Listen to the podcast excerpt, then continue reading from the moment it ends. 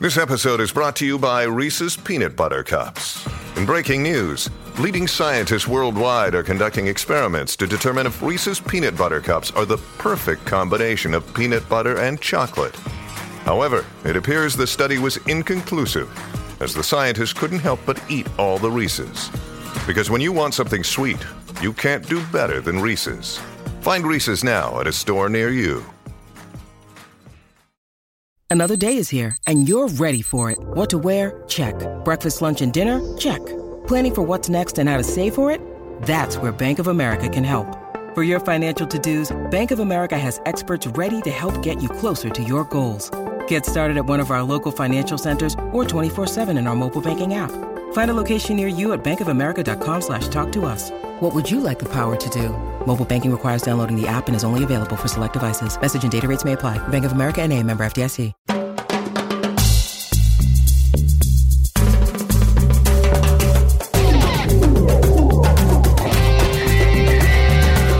Buenas, buenas, buenas tardes y día y bienvenidos a la previa. Boris, ¿cómo estás? Hola Asla, muy bien. Eh, una semana más. Este es nuestro episodio número 10. Eh, buenos invitados como siempre y, temas muy interesantes. Yo creo que eh, empecemos por el tema de fútbol. Sí, yo no puedo creer que todavía pasamos como cuatro meses, no, sí, 20 semanas, 10 episodios, estamos creciendo cada día en diferentes partes de este mundo hispanohablante. De hecho, yo estoy ahora en una fábrica de fútbol. Estoy en Argentina, mi segunda patria. Estoy súper feliz de estar acá y hablar sobre fútbol. Como decís, que el tema es siempre fútbol acá, pero también afuera, como ayer, digamos, la semana, eh, estamos ahora en un día de, miércoles, pero la semana pasada estuvimos siguiendo los dos el Congreso de FIFA y no había sorpresas. Infantino ganó la presidencia otra vez, hizo unas promesas eh, bastante fuertes, ¿no? prometió que los ingresos de la organización más importante de fútbol internacional va a subir sus eh, ingresos a 11 billones de dólares eh, va a cambiar sus planes de hospitalidad. Y cuando estaba mirando como lo, el breakdown, yo vi que están esperando 3.8 billones de dólares en ticket sales y hospitalidad y un gran parte, 4 billones en TV broadcast rights. Sí, yo creo que lo importante es que este ciclo que viene del que está proyectando incluye el Mundial de Estados Unidos, México y Canadá. El primer Mundial de, la nueva serie con más partidos. Eh, aprobaron también ya el nuevo formato.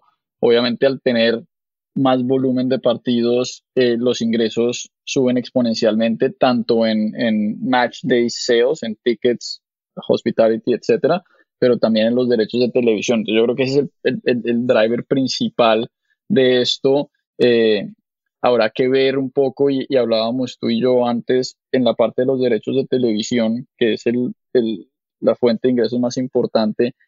Hay que acordarse que en, algunos territorios el Mundial del 2026 ya estaba incluido en los paquetes eh, que se habían prenegociado.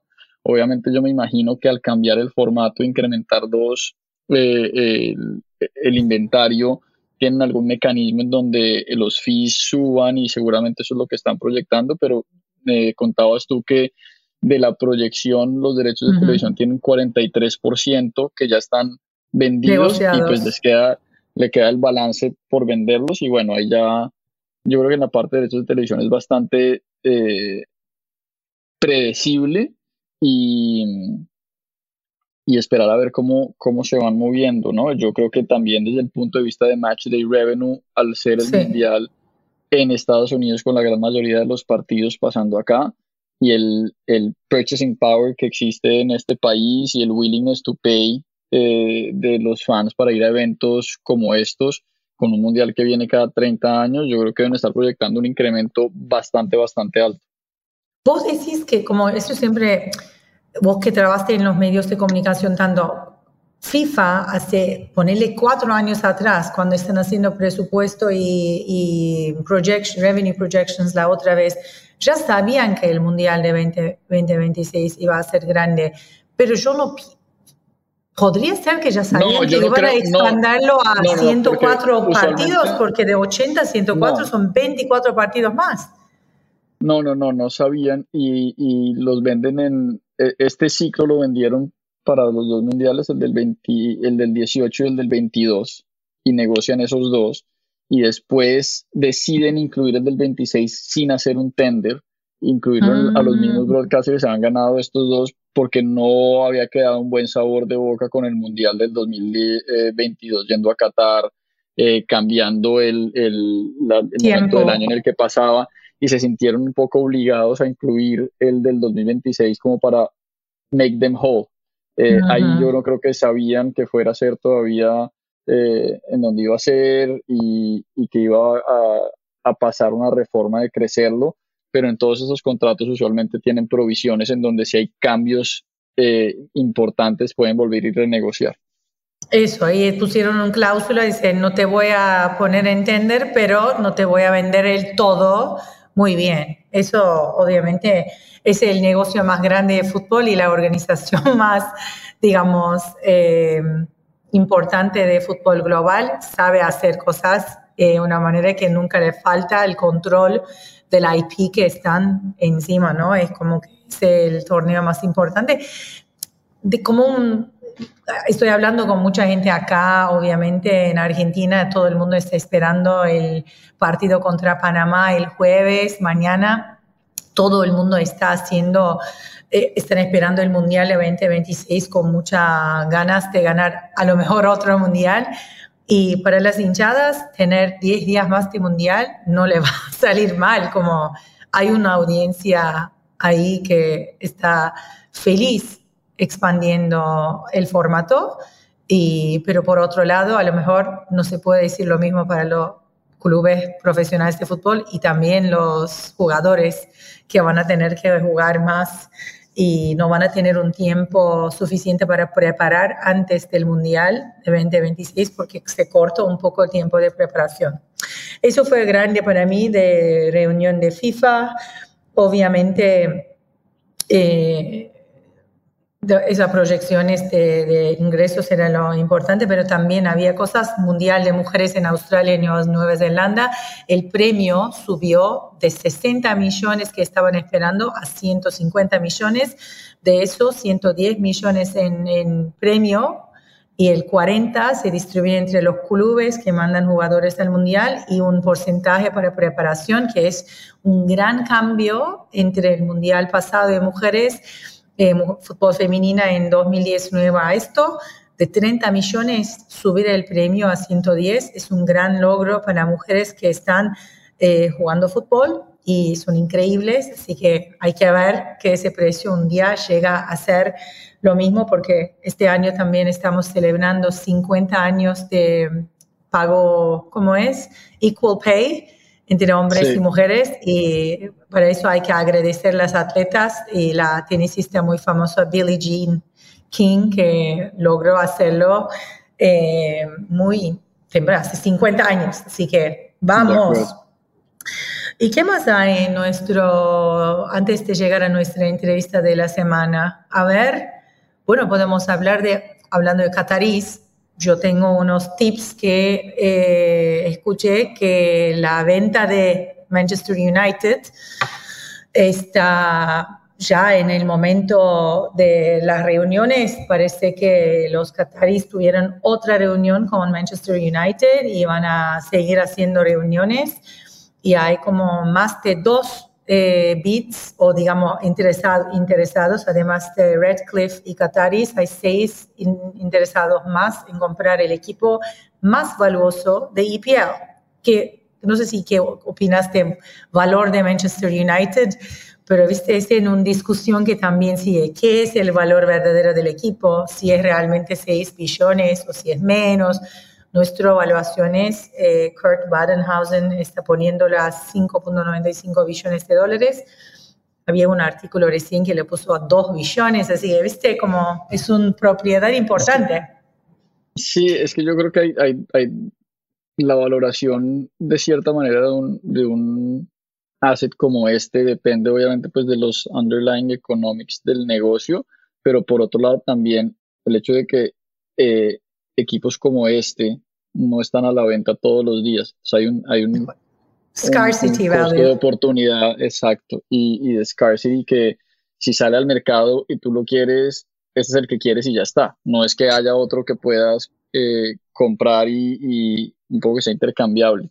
Yo creo que lo hablamos hace un par de meses cuando empezaron estos rumores. Yo pienso que sí va a ser un, un precio récord y sobre todo si tienes una oferta de Qatar en donde probablemente el dinero no sea un problema, seguramente será, será un récord. Yo creo que ahí es más un tema de qué pasa eh, un poco con, con las reglas alrededor de multi-club ownership. En teoría, en este momento la UEFA no deja que haya dos equipos del mismo dueño enfrentándose en sus competiciones europeas.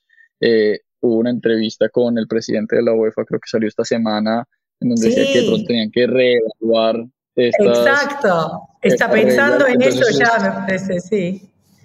Bueno, entonces yo creo que hay, hay mucho por analizar. Es como que habló en esa entrevista como a ver si hay que averiguar o reevaluar este, digamos, reglamento porque seguramente esto no va a ser una primera oportunidad, aunque dicen que en, los interesados de, este Qatar no son eh, QSI, nada que ver, pero como hablamos otra vez y el... Um, gran eh, experto en fútbol en Medio Oriente, en deporte, Simon Chadwick, siempre dice, el profesor Simon Chadwick dice, no hay manera que sale tanta plata de Qatar sin que los otros las otras instituciones y el Estado está consciente. Pero bueno, hablando de vender y comprar equipos, eh, más que nada multi-club ownership, esta semana tenemos un, invitado eh, que ya es dueño de siete clubes. Si quieres, ahora pasamos a conocer Juan Arciniegas de 777 Partners y su estrategia de, de ser, tener multiclubes y otras inversiones en deporte de private equity. Así que vamos. Buenas, eh, Boris. Hoy tenemos la suerte de eh, hablar con otro amigo tuyo. no es una casualidad. Yo estaba haciendo un chiste que yo conocí Juan antes, pero obviamente no es el caso. Hoy tenemos eh, eh Juan Arciniagas con nosotros de 777 Partners. Es el Managing Director de una boutique investment firm en Miami que tiene como siete años de historia bien marcada con sus inversiones en deporte. Y Juan viene de también de una carrera muy fuerte en no solo inversiones, también televisión y broadcast y deportes. Así que bienvenido Juan, gracias por eh, estar con nosotros esta semana. Gracias Ashley Boris, un placer estar con ustedes. Eh, primero que nada, felicitaciones. Acabaste de cerrar el deal que estábamos hablando hace un rato con Hertha Berlin. Ya tienen 64% de, de los stakes de ese club también. Y este es tu séptima, si no me equivoco, eh, séptimo club dentro de tu multi-club ownership. Por favor, habla si quieres, un poco de la estrategia de 777 eh, Partners en deporte, porque un lado son clubes, otro lado broadcasting y vamos a hablar de esas dos líneas que están siguiendo. Sí, eh, bueno, nosotros empezamos a invertir en, en el área de deportes, medios y entretenimiento más o menos hace unos cuatro años y medio. Eh, y la tesis de inversión era los, los flujos de caja eh, detrás de esta industria, los fundamentales detrás de la industria finalmente son contratos bastante predecibles eh, en muchas instancias con, con pagos fijos a largo plazo, con pagadores AAA. y, y, pues no es muy disimilar a otros activos en los que invertimos, en seguros, aviación, leasing, rentas de eh, equipos de construcción, automóviles o préstamos. Eh, lo que tratamos de hacer es invertir en, en, en, compañías que tengan esos fundamentales por debajo.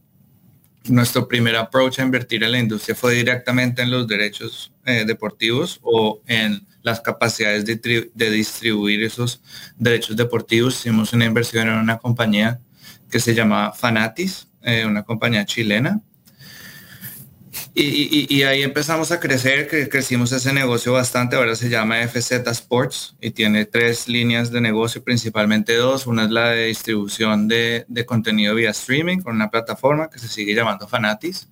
Y la otra es 1190 eh, Sports, que es un rights management business, donde hoy en día hemos logrado eh, acumular bastantes derechos deportivos eh, enfocados en fútbol en Argentina, Chile, Perú y Brasil. Eh, y cuando, cuando llegamos a COVID, digamos, nuestra, nuestra creencia en, que estos activos son de muy buena calidad estaba reforzada porque nos ha ido muy bien con las inversiones en Fanatis y 1190 Sports, eh, que, decidimos, digamos, ampliar nuestra exposición al activo, pero esta vez estar más cerca al, al, al, rights holder, más cerca al, al activo en sí. Eh, y eso fue un poco eh, también al, mismo tiempo que, que, COVID había causado que los equipos deportivos, no solo en fútbol, eh, entraran en problemas de liquidez, entraran en problemas financieros donde tal vez el punto de entrada en términos de precio era un poco más atractivo de lo que había sido históricamente. Pero además, el, el, tema de los equipos de fútbol lo llevábamos estudiando un buen tiempo, habíamos hecho una inversión pequeña en Sevilla y empezamos a desarrollar la tesis del multiclub. No, no, somos los que nos la inventamos.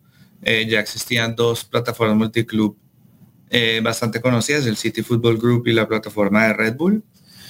Nosotros pensamos en hacerlo un poco, un poco diferente, que podemos hablar de un poco luego cuál es, específicamente nuestra estrategia, pero vimos una, una estrategia doble, básicamente, eh, tratar de acceder a un punto atractivo en términos de precio de compra, pero a la vez hacerlo con una forma, eh, con una estrategia bastante definida de tratar, de tratar de sacar aún más valor más allá del de, precio de entrada atractivo. Y donde estamos hoy en día es, es una estrategia que ha crecido bastante. Tenemos como bien notas siete equipos de fútbol eh, en Europa y en Sudamérica y tenemos inversiones en, capacidades de distribución y manejo de medios y, directamente en derechos eh, televisivos y comerciales y de imagen, principalmente en Sudamérica, que fue donde encontramos eh, un nicho donde había mucho valor y poca competencia. Y yo creo que haciendo, haciendo énfasis en, en, en, ese punto, ¿por qué Latinoamérica como, como mercado de oportunidades, sabiendo obviamente que está muy poco desarrollado el tema de medios en comparación con, digamos, Estados Unidos, Norteamérica y Europa, pero ¿dónde está la oportunidad? Y si, y si pueden dar un poco más en detalle, Juan, de, de por qué no hay nadie más compitiendo en esa área están ustedes allá. ¿Es falta de conocimiento acceso o qué es? Pues yo creo que es, es, es una combinación de factores. Eh, uno es que es muy pequeño, o sea, con excepción de Brasil, eh, y tal vez un poco Argentina, esto, estos deals de derechos de medios como los que ha hecho CBC son minúsculos en comparación a lo que se hizo en España, lo que se hizo en Francia y lo que se planea hacer en Alemania y, ojalá en Italia. Es un, es un tamaño que, que, a estos fondos grandes no les, no les interesa, no les, no les cabe dentro de su, de su esquema. Eh, y yo creo que además de que, de que sería un cheque pequeño, además el trabajo que requiere poder establecer ese cheque y poderlo invertir es tremendo, porque, por ejemplo, en Europa estas centralizaciones de derechos se han hecho dentro de un esquema legal, hay veces forzado por el gobierno, donde, donde es básicamente, ok, acá está, aparece con la plata y bueno, en una competencia hay que estructurarlo, hay que saberlo crecer y comercializar, no es que sea tan fácil, pero, pero digamos el camino es, digamos, bastante derecho en, en Sudamérica podemos hablar de lo que está pasando en Brasil, que pues no hay un, no hay un legal framework para que esa centralización de derechos y esa liga ocurra. Es una iniciativa directamente de los clubes y para que todos estos clubes se pongan de acuerdo, eh, o lo que está pasando en Perú, eh, es, es, muy complicado. Se necesita paciencia, se necesita eh, capacidad de tomar más riesgos, se necesita habilidad de lobby, política. entonces, cuando uno combina la cantidad de trabajo que se requiere más el tamaño de la inversión, que es muy pequeña, no tiene, no tiene sentido para un inversionista como, como CBC o como Apollo, como Silverlight. Em, en cambio, para nosotros sí, porque pues nosotros ese tamaño es el, es, es el, es el, que, el que nos gusta. Eh, pues yo soy colombiano, eh, entiendo también un poco culturalmente y tengo pues relacionamiento en la, en la región. Y las compañías en las que hemos invertido eh, son compañías basadas en Latinoamérica, son gente, fundadas por, por, por, ejecutivos que tuvieron altos puestos en Fox, en, en canales importantes en Chile. Eh, entonces, digamos, además tenemos el expertise requerido para, para lograr hacer esos deals. Fue por eso que, que pues, fue como un, matrimonio perfecto entre estas dos compañías. Mencionaste Brasil y bueno, yo me acuerdo, eh, primera cosa que antes que yo te conocí, empecé a escuchar ese Superliga y Super League Breakaway Project, todo el mundo que lee Spórico ya tiene un conocimiento del tema. Y después ustedes eh, adquirieron eh, Vasco y vos sos un hands-on eh, club manejando el club y también estás en la comité de finanzas de Proyecto Libra. ¿Puedes hablar un poco de últimamente lo que está pasando en, mm. en sentido como club? Yo los vi en Miami, juegan muy bien, felicitaciones en armar un super equipo que, que me gustaba mucho Vasco cuando viví en Brasil. Pero ¿cómo va la, el otro? ¿Cómo va la unidad o no unidad de los equipos en Brasil? Bueno, pues primero creo que sería importante aclarar un par de cosas porque sí, yo creo que hubo mucha confusión al principio cuando se empezó a hablar de esta liga, de qué era exactamente lo que estaba pasando, porque se reportaba como un breakaway league, eh, algo así como un Super League, pero en verdad eso nunca, nunca ha sido el caso, nunca ha habido una iniciativa de hacer un carve out de ciertos clubes que juegan en Brasil a que ellos jueguen entre ellos. Eso nunca ha sido parte de, ningún plan de nadie.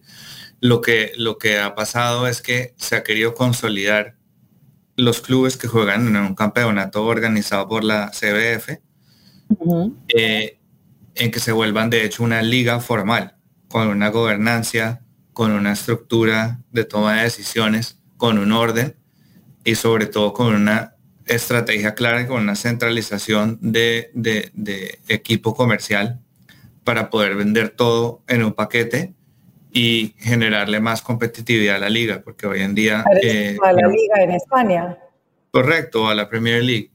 Eso siempre ha sido el plan, eso ha sido el plan desde el principio. El problema, como mencioné antes, es que no hay digamos, una ley o, algún organismo que obligue a los clubes a ponerse de acuerdo. Esto es una iniciativa directamente de los clubes que pues que, creo que es pues bastante valiente y, tiene mucho valor que hayamos llegado hasta donde hemos llegado.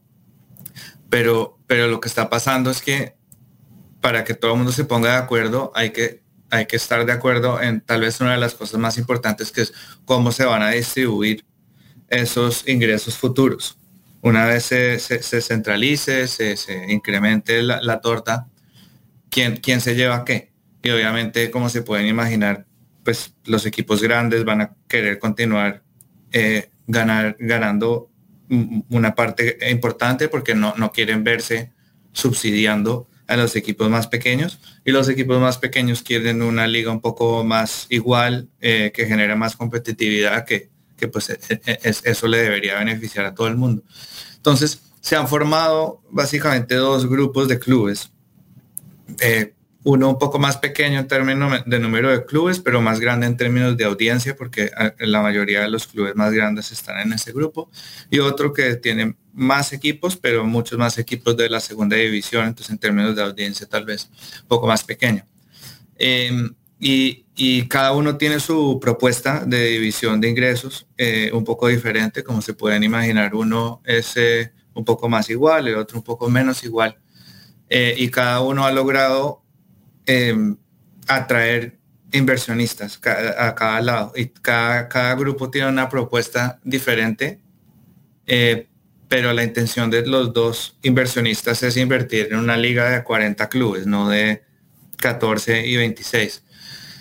Entonces está, está bastante complicado, yo entiendo, yo entiendo por qué estamos donde estamos, pero, pero eh, digamos, yo diría que últimamente ha habido buenos pasos en tratar de reconciliar los dos modelos distribución de ingresos.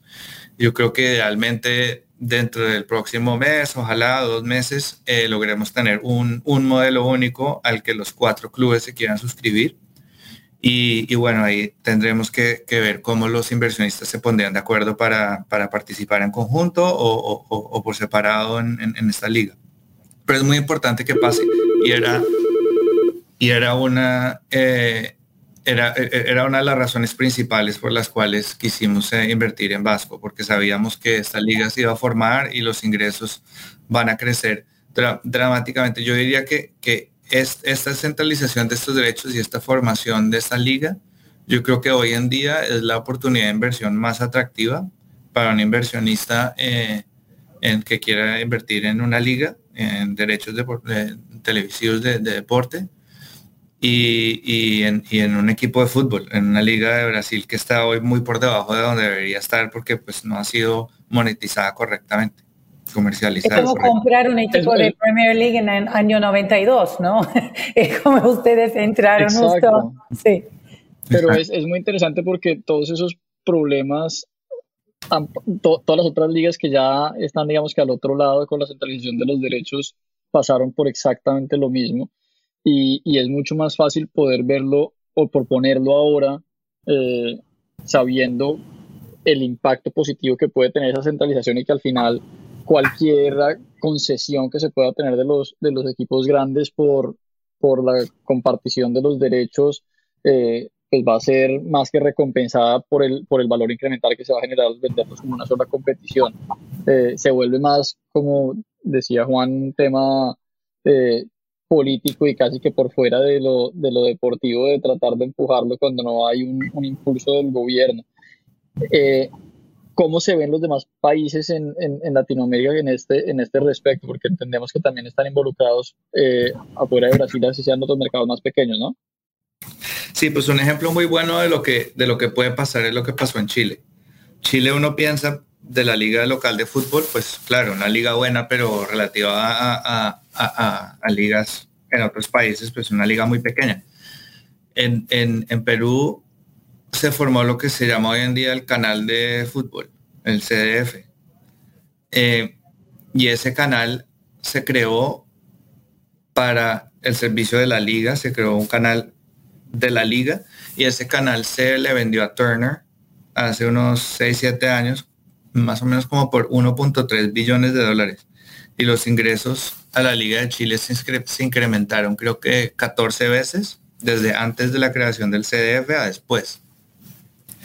Entonces, eso, ese digamos es nuestro case story, el que, el que, pues al que le tenemos mucho respeto, no lo hicimos nosotros, lo hicieron unos eh, eh, emprendedores locales eh, muy exitosos.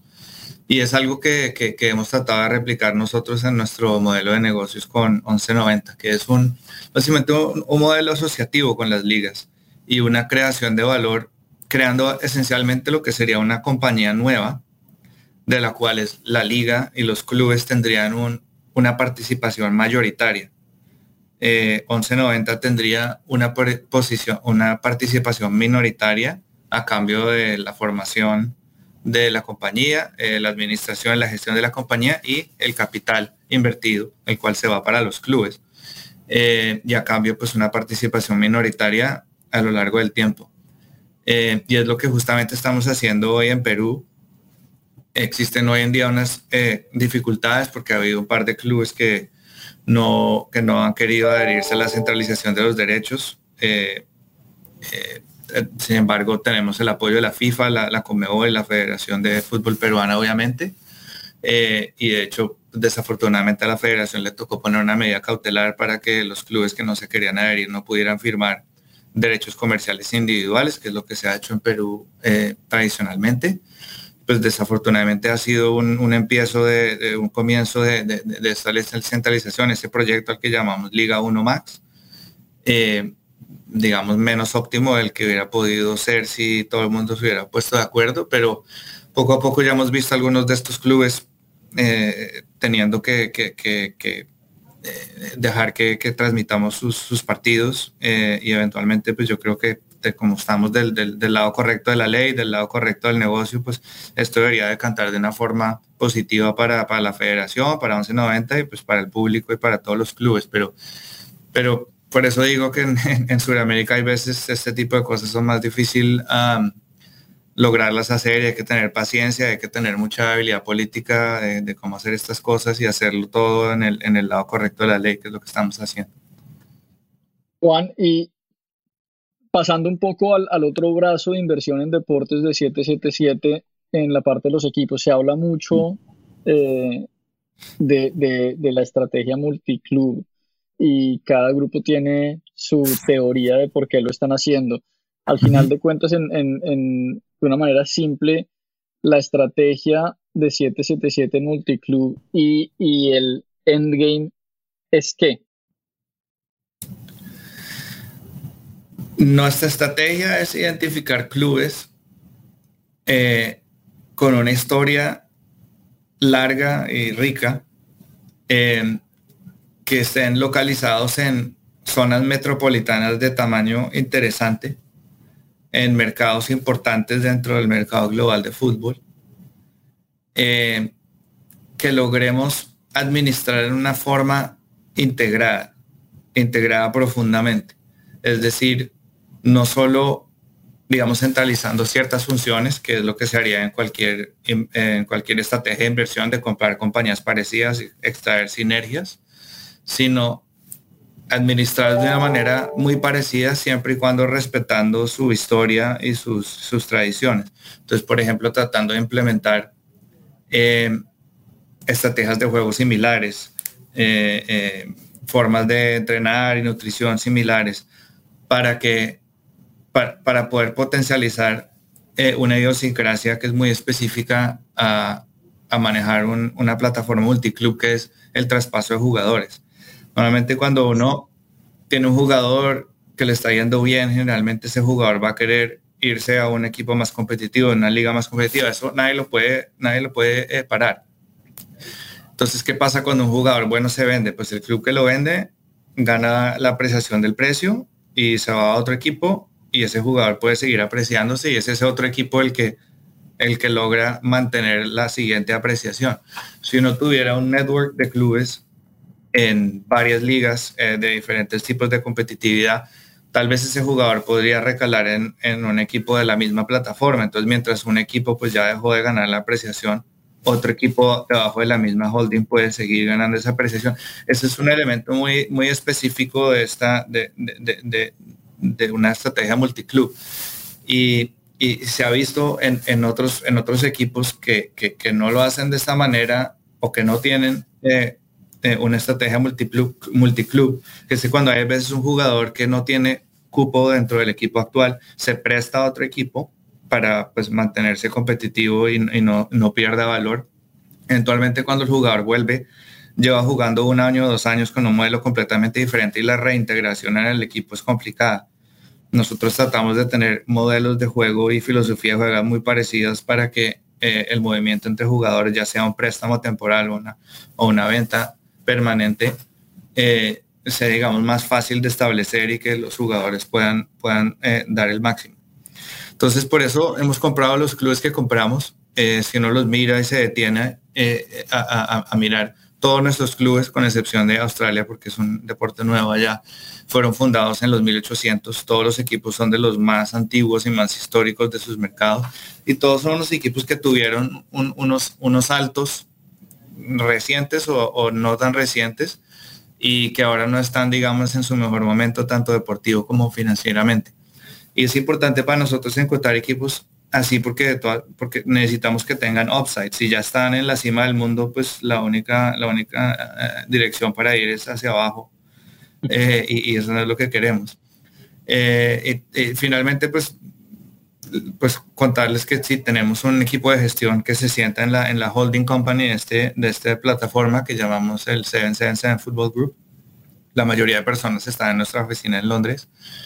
Eh, son, son una cantidad de profesionales que llevan años trabajando en la industria, eh, que han, venido de, de, la Bundesliga, de la Premier League, eh, y estamos haciendo muy buen trabajo. Todos nuestros equipos en este momento están, eh, digamos, en zona de ascenso o recientemente ascendieron, como el Vasco.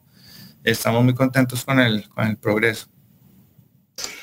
Ah, yo me quedé con ganas de volver al tema cuando dijiste cada país en Sudamérica tiene su político, como digamos, em, eh, relaciones entre diferentes partes de la sociedad y de, de, Estado. Y me acordé que hace unos meses atrás yo escribí algo sobre lo que pasaba en Brasil al, eh, en relación de quién va a manejar Maracaná. Y ustedes como Vasco eh, hicieron un, bueno, participaron o querían participar un tender para manejar el equipo como debe ser o como dice los, ¿no? los leyes, que cada equipo en, en Brasil o en Río tiene derecho a postularse.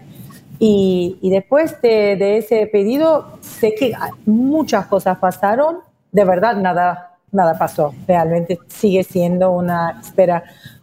Es el estadio más importante, yo digo uno de los más importantes de América Latina, es un super estadio recién arreglado y y sabemos que tiene mucha potencial. Y cuando hablábamos, como me dijiste, con Legends, ustedes están pensando armar una estrategia para manejarlo. ¿Qué está pasando en este, eh, digamos, dilema entre eh, el gobierno de Río de Janeiro que tiene que decidir quién maneja ustedes clubes en Río de Janeiro que quieren manejar el estadio? Sí, eh, el tema de infraestructura es un pilar importante de nuestra estrategia en los clubes de fútbol porque los ingresos principales de un equipo de fútbol vienen de, los ingresos por televisión, pero esos ingresos tienen un, techo estructural porque el, contrato es de cierto tamaño y la distribución de, esos ingresos tiene algunas variables, eh, y cómo le fue a uno en la clasificación y audiencias. Varía un poco globalmente, pero por más de que uno le vaya súper bien en todo y quede primero, hay un tope en esos ingresos. Entonces la única manera de incrementar ingresos es eh, en, otras áreas que no tengan tope. Por ejemplo, merchandising, pues uno podría vender miles y miles de camisetas. Siempre se puede vender una camiseta más. Eh, en términos de estadio, eso siempre se puede mejorar. Una forma es subiendo los precios, pero la otra es creando eh, mejores espacios de entretenimiento corporativo, pero sobre todo pudiendo utilizar esos estadios a su máximo, quiere decir utilizando los 365 días al año en vez de una vez cada dos semanas cuando el equipo juega de local, que es lo que pasa con muchos estadios alrededor del mundo. Y nosotros estamos dispuestos a hacer, hacer inversiones en infraestructura en los, en los estadios siempre y cuando pues podamos eh, extraer esas ganancias extras. en eh, nuestro estadio en Brasil, el, el el San Januario es un estadio pequeño eh, para un club gigante como el Vasco. Se queda mucha gente por fuera eh, y no tiene el tamaño para poder extraer comercialmente lo que el Vasco puede atraer. Afortunadamente tenemos el Maracaná, que está en la misma ciudad, como bien dices, eh, uno de los estadios más importantes del mundo. Hoy en día manejado provisionalmente por dos de los equipos de Río, porque cuando, cuando se quiebra Odebrecht, que era quien manejaba el estadio, el gobierno de Río en su momento tuvo que darles un, un contrato provisional de seis meses a esos dos equipos mientras lograban restablecer una, una licitación pública, porque es un edificio público, para que la mejor persona pudiera administrarlo de ahí en adelante. El problema es que ese, ese contrato temporal de seis meses se ha renovado siete veces. Vamos tres años y medio donde se renueva eso bajo un argumento de emergencia. Em, ha habido mucha presión para que el gobierno de Río genere una licitación pública nueva como debería ser y efectivamente eh, abrieron una eh, el año pasado con eh, la fecha límite para enviar las propuestas en, en noviembre. Y nosotros no, estamos intentando, tenemos una propuesta con Legends, dices, y con una operadora local llamada W Torre, que son los que administran el, el estadio del Palmeiras, uno de los mejores de, de Brasil. Y pues estábamos en Río para, para eh, presentar la, la oferta eh, y 24 horas antes de la fecha límite se canceló eh, la, la, licitación pública dos días después de que se filtró en la prensa que nosotros íbamos a participar en la licitación. Eh, obviamente, pues el, el, ese contrato temporal se vencía en, en noviembre. Nosotros eh, expresamos nuestro interés de por lo menos participar, así sea provisionalmente, en el contrato. Y desafortunadamente no, no recibimos respuesta y ese contrato se renovó automáticamente de nuevo con los dos clubes que lo administran actualmente. Y pues está, estamos en ellos. Eh, la verdad, lo único que queremos es que eh, de poder presentar nuestra propuesta, creemos que es la propuesta ganadora y estamos buscando el espacio para poder presentarlo en una licitación pública como debería ser. Bueno, Juan, verdaderamente no sé cómo eh, llega tu día. Tienes tantas cosas a hacer en, un día y trabajos y proyectos, así que te deseamos mucho como energía y, ojalá que todos, las, todos los proyectos que estés haciendo eh, salen y caminan.